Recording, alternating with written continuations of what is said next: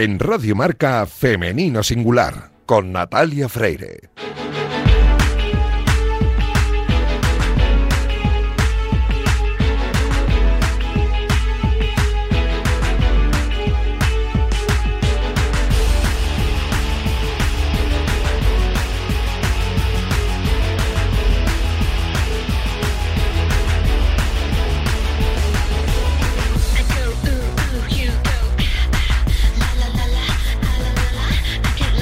Buenos días y bienvenidos un sábado más a este espacio de radio en el que nos empeñamos en dar visibilidad y voz a las mujeres que hacen que nuestro deporte sea cada vez más grande. Nos encanta ver triunfar a nuestros deportistas, ya sean hombres o mujeres, pero permitidnos que en la próxima media hora hablemos solo en femenino singular, que es el nombre de este programa que escucháis ahora mismo en la sintonía de Radio Marca, porque aquí es 8 de marzo todos los sábados. Os recuerdo que podéis encontrar los audios de nuestros programas en todas las plataformas de audio y también en la web de marca.com. Y esta mañana me acompaña a los mandos técnicos Iñaki Serrano, que ya está haciendo que todo suene a la perfección. Y este que comenzamos es el programa 259. Y como es costumbre esta temporada, lo hacemos hablando con Irina Rodríguez sobre el entrenamiento invisible. Arrancamos ya.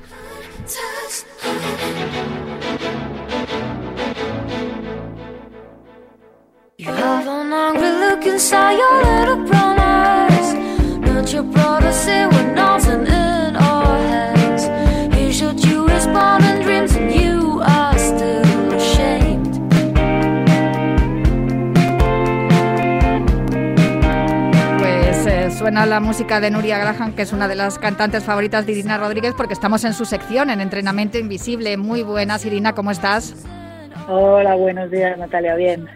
Bueno, la cosa sigue, sigue complicada, pero en el día de hoy yo había, te había propuesto, porque como en las últimas dos semanas hemos estado hablando del conflicto de, Ucrania y, Rusia, bueno, de la invasión de Rusia sobre Ucrania, y, hemos hablado también de muchas cosas que hemos visto a través de las redes sociales. Yo recuerdo, pues eso, el, los mensajes de algunas, de algunas gimnastas a través de redes sociales eh, pidiendo ayuda o, reclamando la presencia de la, de la mm, comunidad internacional para que medie en este conflicto. Y tú nos hablaste también de, dos pilotos, uno de Skeleton y otro de Bosley, que mm, bueno eh, intercambiaron algunas algunas palabras eh, por parte del piloto ruso no, no demasiado agradables. Pero a mí me gustaría más preguntarte hoy por ese uso que están haciendo los deportistas y fundamentalmente las deportistas de las redes sociales para visibilizar no solamente el, conflicto eh, que está sucediendo en Ucrania con Rusia, sino también el, resto de, sus vidas deportivas, ¿no? no más allá de, esto que estamos hablando. Eh, ¿Cómo es el uso de las redes sociales y si crees que está siendo beneficioso para, para las deportistas? Pues mira, yo, eh, tal y como dices esto, a mí una de las preguntas con las que me gustaría abrir es ¿para qué sirven en realidad las redes sociales? ¿no? ¿Cuál es el objetivo? Y mm, evidentemente es una opinión, ¿eh? pero para, por, bajo mi punto de vista, yo creo que en general no sabemos usarlas bien del todo. ¿no? Eh, sí que es cierto que es un escaparate y si hablamos de, pues, de deportistas o de las deportistas, pues hay deportistas que utilizan las redes sociales un poco eh, para todo, o sea, para sacar eh, a relucir sus marcas, eh, objetivos, sponsors, realzar el ego también. Algunas es para opinar, algunas es para también visibilizar, dar visibilidad a, cosas importantes, ¿no? para mí no hay un modelo bueno o malo, cada uno escoge que, cómo quiere hacer ese uso, ¿no? Y creo que lo importante aquí es saber utilizarlas de la mejor manera posible para dar visibilidad a aquello que, que sí que podemos aportar a la sociedad, ¿no? O sea, siendo deportistas creo que tenemos una responsabilidad eh, de, transmitir unos valores, de quizás ser un, referente, ¿no? Para, para quizás la, juventud, eh, que se vea, que se entienda eh, en esta sociedad que hoy en día va tan rápida, ¿no? Que pones la tele y hay cualquier reality donde te puedes hacer famoso a cualquier precio. Es un poco lo que, lo que están aprendiendo las más generaciones, ¿no? Entonces yo creo que todavía, gracias que existe el deporte y que bien usado y transmitiendo esos valores podemos, podemos dar a entender pues todavía eh, el, el, esfuerzo, el sacrificio, los objetivos, cómo conseguir las cosas, que cada cosa tiene un precio y si estás dispuesto a pagarlo o no, que no, que no todo es tan fácil. Eh, y, creo que las redes sociales deberían ser utilizadas más en ese sentido, ¿no? Has apuntado una cosa que, desde luego yo es algo que me llevo preguntando mucho tiempo y no solo las redes sociales, sino la televisión y lo de los realities que acabas de comentar. y yo no sé si te pasa a ti, pero yo tengo la sensación de que a los deportistas se les empieza a conocer más. Pongamos como ejemplo el caso de, Ona Carbonell o de, Ana Peleteiro, cuando aparecen en las televisiones. Aparecen en las televisiones, eh, tienen eh, buena sintonía con, con, los espectadores, la gente empatiza con ellas, eh, les caen bien, pero desconocen absolutamente sus auténticos méritos, que son los deportivos, y se quedan con la imagen del personaje que se traslada a través del concurso o, de la entrevista que están realizando. Me ha ocurrido muchas veces que, me, preguntan, no, la gimnasta esta que está casada con Cristian em, Galvez, me parece que se llama, el que presenta la... sí, Cristian Galvez. Sí, y yo decía, si yo, yo al presentador no le conozco, yo a quien conozco es Almudena Cid y ahora que por lo visto creo que se han, se han divorciado, pues está el Cid en todas las televisiones, por lo que yo leo dentro de los foros de rítmica, y me da mucha rabia, porque Almudena Cid con cuatro finales de Juegos Olímpicos ya debería de ser famosa, referente y conocida por su actividad deportiva y no por estar casada con un presentador de televisión. Sí, así es. O sea, se está hablando más de Almudena Cid por su separación, digamos, que no por su trayectoria deportiva, ¿no? Y, es, es, un poco, no sé, es un poco el reflejo quizás de lo que de lo que a veces es el deporte en este país, ¿no? O sea, como bien dices, en el caso de Ana Peleteiro, de Una Carbonell, pues mucha gente las ha empezado a conocer por Masterchef o por el desafío y, y quizás a partir de ahí acceden al deportista, o sea, primero es el personaje y luego acceden a, a la deportista, ¿no?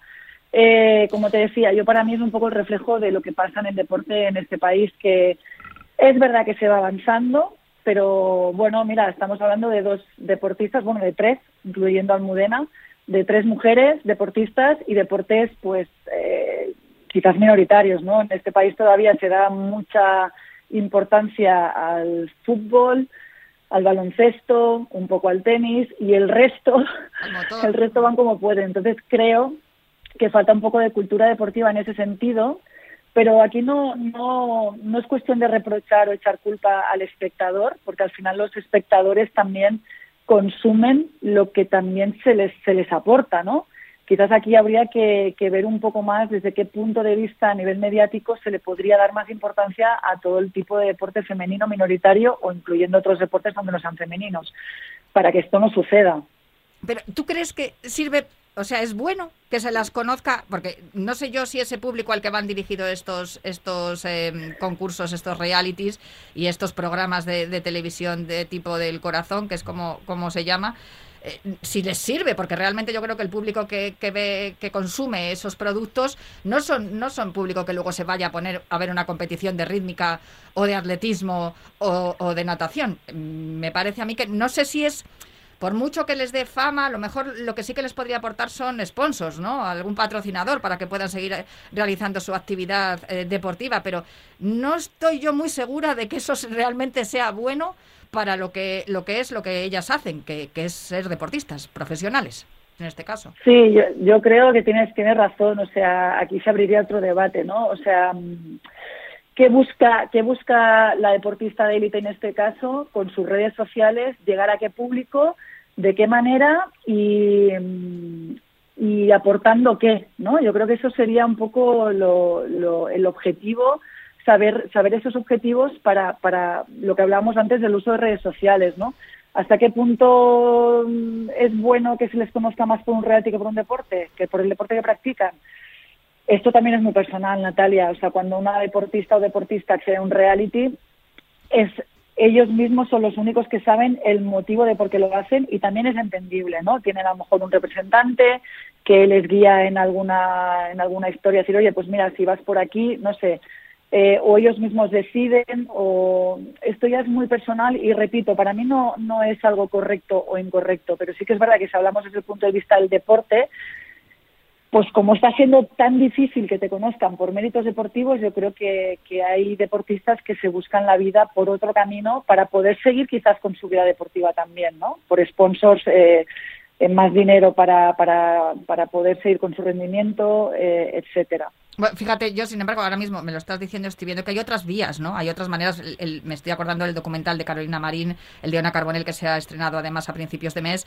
Eh, eh, yo creo que hay otras otras herramientas que son más artísticas, digamos, eh, con una sensibilidad mayor dedicada al deporte que, este tipo de, de, bueno, pues de programas, ¿no?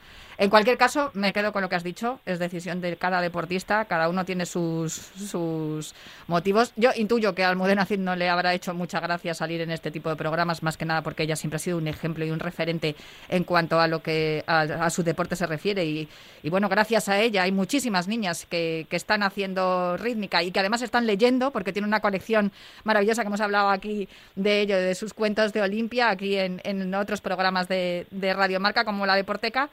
Y mira, yo renuevo, como cada sábado, mi compromiso para que todas las deportistas que quieran puedan tener esta media hora aquí en Femenino Singular para hablarnos y para que nosotros podamos contar y hacernos eco de todo su esfuerzo, de toda su dedicación y de todos sus éxitos en el deporte.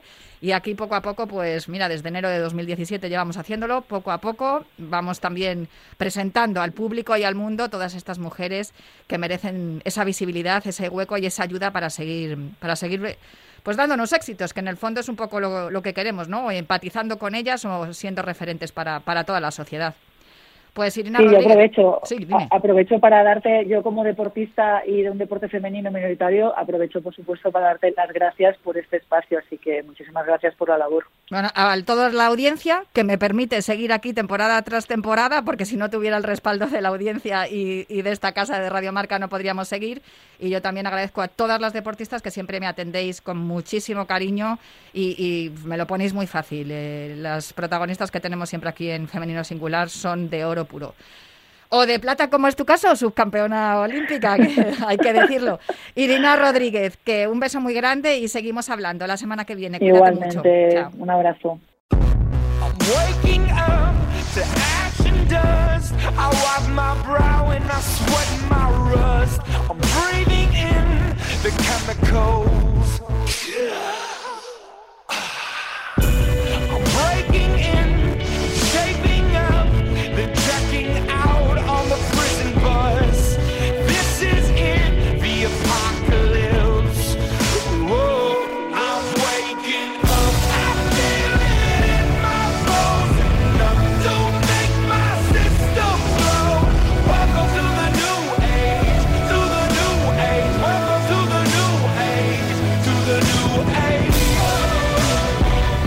El parkour es una modalidad deportiva que será olímpica en París 2024 y cada vez tiene más seguidores a nivel mundial. Algunos pueden pensar que el parkour sea olímpico en 2024 le quite el sitio a otros deportes tradicionalmente más olímpicos. Pero lo cierto es que el parkour nació en Francia a finales de los años 80 y es lógico que el comité organizador de este país quiera que ese deporte pruebe a ser olímpico en su lugar de nacimiento, como ocurrió con el karate en 2020 en Tokio.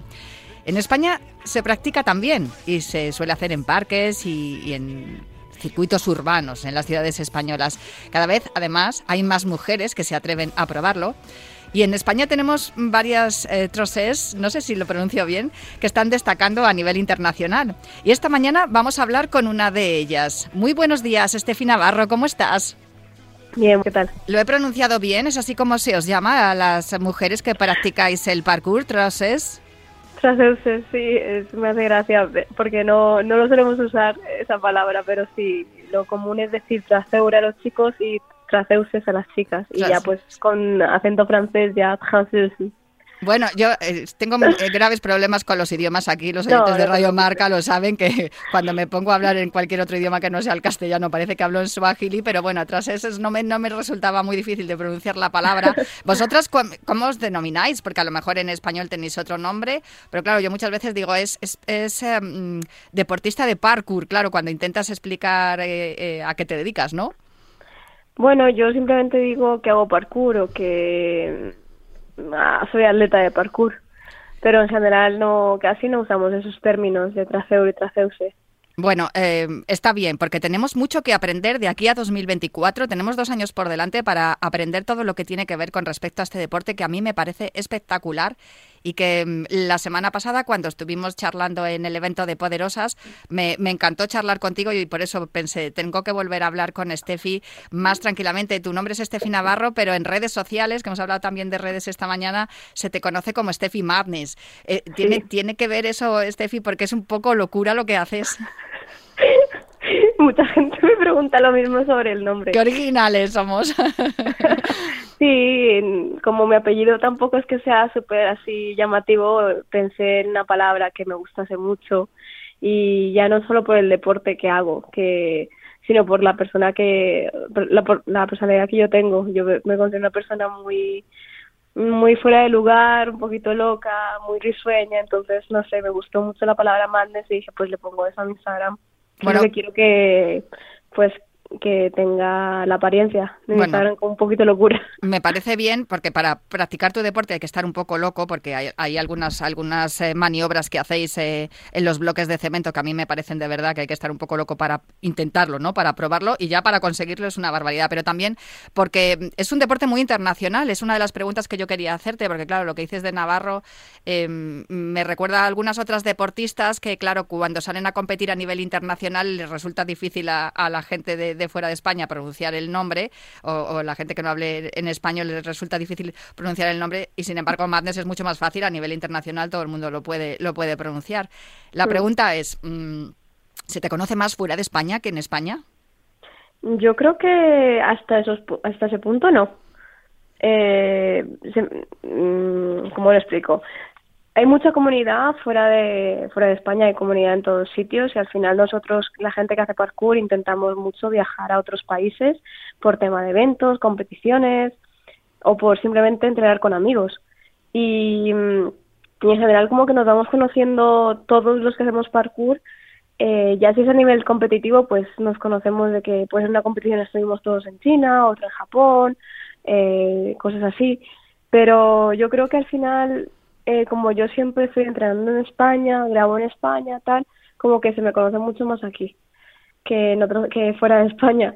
Pero sí es verdad que considero que si voy a otro país eh, a un evento de parkour, eh, habrá gente que, que me conozca y que yo los conozca ellos también.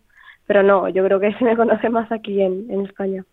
Hemos empezado la entrevista escuchando los Imagine Dragons porque el, el parkour es un deporte urbano eh, que está muy ligado también a la contracultura, a todo lo que tiene que ver con lo que se realiza en la ciudad a nivel cultural, pues el graffiti, pues la música en la calle, tiene mucho que ver, o yo lo intento hacer un paralelismo con lo que ha sido el skate, ¿no? Que, tiene también un poco que ver el parkour con, con con este deporte que también ha sido olímpico en los Juegos de Tokio con grandísimo éxito y el skate, igual que el snowboard que también lo ha sido desde, desde Sochi, me parece que es, olímpico en los Juegos de Invierno, ha tenido un ascenso enorme y es mucho más eh, valorado y tiene más prestigio en cuanto y conocido ¿no? por la sociedad. Por eso te decía que tenemos mucho que aprender del parkour. Pero también hay una competición, el World Urban Games, que es muy parecido a los X Games, donde empezamos a ver, por ejemplo, los X Games que era el Castellet y mira, la hemos visto hace unas semanas ganando una medalla de plata en los Juegos Olímpicos de Invierno. ¿Tú crees que tu participación, que por cierto tú ganaste este campeonato, que te vi la prueba tuya de velocidad, eres como un gato, es una barbaridad como lo rápido que vas y cómo vas salvando todos los obstáculos? Por eso te preguntaba lo de que si eres más conocida afuera, porque tú has sido campeona de estos World Urban Games y, claro, esto te da mucha difusión. ¿Crees de todos modos que el participar en este tipo de campeonatos mundiales Mm, da también más prestigio y ayuda a mostrar que vuestro deporte es un deporte, no es solo una práctica callejera. Sí, ayuda bastante a enseñar que lo que al final nosotros hacemos en la calle, todo el entrenamiento, todo, todas las horas que le dedicamos son para algo y no simplemente como para pasar el tiempo o destrozar el material urbano como dice mucha gente, sino porque es una práctica deportiva, estamos haciendo, pues estamos entrenando y llevamos y cierta gente lleva esos entrenamientos a, una competición nacional, internacional y al final que se visualice ese tipo de competiciones eh, pues ayuda mucho a que la gente vea vale pues los chavales que están entrenando ahí a lo mejor en, en, el barrio en la plaza están entrenando parkour y no están haciendo digamos el tonto o el loco como dice mucha gente. Así que sí ayuda bastante a, a respetar más nuestro deporte. Sí, todo lo que sea una práctica deportiva y tiene que ver también con una vida saludable y me imagino que tú además eh, te cuidas bastante en ese tema, en cuanto a la alimentación, el descanso, las horas de sueño, las horas de entrenamiento. Sí, intento hacer lo, mejor que se puede. Hay veces que pues que se da mejor el, tema de la alimentación, el tema del sueño. Hay otras veces que pues uno descansa peor y tal, pero siempre yo siempre intento llevarlo lo mejor que puedo, aunque bueno, siempre alguna vez peco también, pero no. Hay que recordar además que el parkour está dentro de la Real Federación Española de Gimnasia, o sea, es un deporte que está, está federado y que vosotros competís con todas las garantías, ¿no? De que, de que es un deporte dentro de una federación, una federación oficial. Sí, está también en la, el parkour en general está en la FIG, en la Federación Internacional de Gimnasia no solo en la, o sea, aquí en España está en la RFEG, pero en, internacionalmente el parkour ya está federado. Y además tú eh, estudias, estudias ciencias del deporte y trabajas dando clases. Y lo más, lo que más me ha sorprendido de todo es que mm, también eres especialista de cine. Sí, ya terminé lo de, perdón, es que soy un poco ronca. Ya terminé de estudiar. ya terminé de estudiar y yo estoy trabajando ahora en un, un box de CrossFit y ahora mismo justo me pillas en Pamplona que estamos haciendo un rodaje. ¿Estás haciendo un rodaje para una película, una serie? Para una serie. y ese, ese mundo te gusta también, es interesante, ¿no? El poder combinar tu deporte con, con, una actividad artística. Por eso te decía que está muy ligado a la cultura en general, no solo a la, a la contracultura urbana. Oye, ¿y en, qué consiste un poco? O sea, tú haces el doble de, las actrices, pues cuando tienen que saltar, por ejemplo, un, obstáculo, ¿no? O, no sé, bueno, trepar por alguna pared. Sí, pero la gente lo ve como algo como si fuera de muy, muy arriesgado, pero en general las películas y las series llaman a, a dobles de acción, sobre todo para que el actor principal o la actriz no vaya a tropezarse con alguna tontería y se vaya a hacer un esguince o algo. Entonces, muchas veces lo que nos toca hacer son cosas no tan complicadas como podéis ver en nuestros vídeos, sino a lo mejor subir un muro o hacer un pequeño salto o simplemente correr a mucha velocidad. Eh, bueno, o depende de lo que nos toque. A mí me ha tocado hacer, la verdad, bastantes cosas, desde caerme con skate hasta hacer una mini pelea o evitar que te atropelle un coche, por ejemplo. Eso sí, también lo hice hace poco. bueno, hace poco me tiré de un coche en marcha. Oye, y eso también lo entrenas, claro. Imagino que eso también lo, te tienes que preparar. Sí, tenemos un sitio en Madrid donde nos reunimos gente que nos gusta, pues que trabaja un especialista y que nos gusta ese mundo. Y ahí pues como que cada uno tiene sus fuertes. Hay gente de boxeo, hay gente de, de karate, hay gente que le da muy bien las caídas, gente de parkour, entonces como que nos reunimos cada, intentamos mm, reunirnos una o dos veces por semana para entrenar y pues aprender cosas. Sí, porque del parkour de momento, eh, como eh, eh, mm, se dice así, ¿no? Trocés eh, profesional no puedes, no puedes vivir de momento, aunque sí que hay algunos que se dedican a ello y que viven muy bien. Me imagino que recibirás alguna ayuda de algún patrocinador o algo así, pero de momento no se puede vivir de, ello en España. A ver, es complicado, pero de normal la gente de parkour que vive, digamos, del parkour, lo que vive de las marcas de a lo mejor de gente que es bastante conocida en redes sociales, por un canal de YouTube, por muchos seguidores de Instagram, pues lo que da al final dinero eh, son las marcas que quieren que lleve su producto y que hagas algún vídeo con su producto, ya sea un ordenador, sea ropa, sea algo de comida, o también hacer, digamos, anuncios de, no sé, de algún videojuego, de, o rodajes pero del parkour en sí, eh, hay gente que ha vivido de las competiciones, pero con esto del coronavirus y tal, como que las competiciones cada vez hay menos. Así que importantísimo las redes sociales, por lo que me estás contando, para poder mostrar todo lo que sois capaces de hacer a través de Instagram, de YouTube y todos los demás canales. Sí, en general yo creo que las redes sociales para cualquier deportista eh, son fundamentales. Oye, explícame qué es el qué es el salto de Miguel Hernández de Miguel Hernández. es un... Bueno, es, un, poeta, ¿no? Pero que ese salto que... Sí, la zona de Miguel Hernández es una zona de Madrid que está por Vallecas. Sí, la que literal, mm. literal el metro se llama Miguel Hernández. Y tú sales del metro y hay unos, hay unos muros eh, de ladrillo y que hay bastantes muros, o sea que no es que sea un muro y ya está. Y lo que hay es un salto muy mítico en España, que es un gato preci, en el que hay un, un, muro que más o menos te llega pues a la cadera o al ombligo o debajo del pecho. Y ahí es donde tú tendrías que coger carrerilla, poner las manos y llegar a un segundo muro que está más hacia adelante y hacia abajo. Da miedo porque tú cuando vas corriendo hacia atrás, tú no ves el muro donde vas a recepcionar.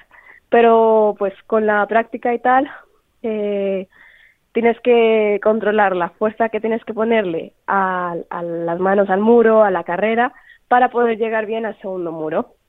¿Y cuántas mujeres han conseguido realizar ese salto con éxito? Dos. Por ahora dos. Y una de ellas es Steffi Navarro, Steffi Madness. ¿No es así, Steffi? Sí, sí.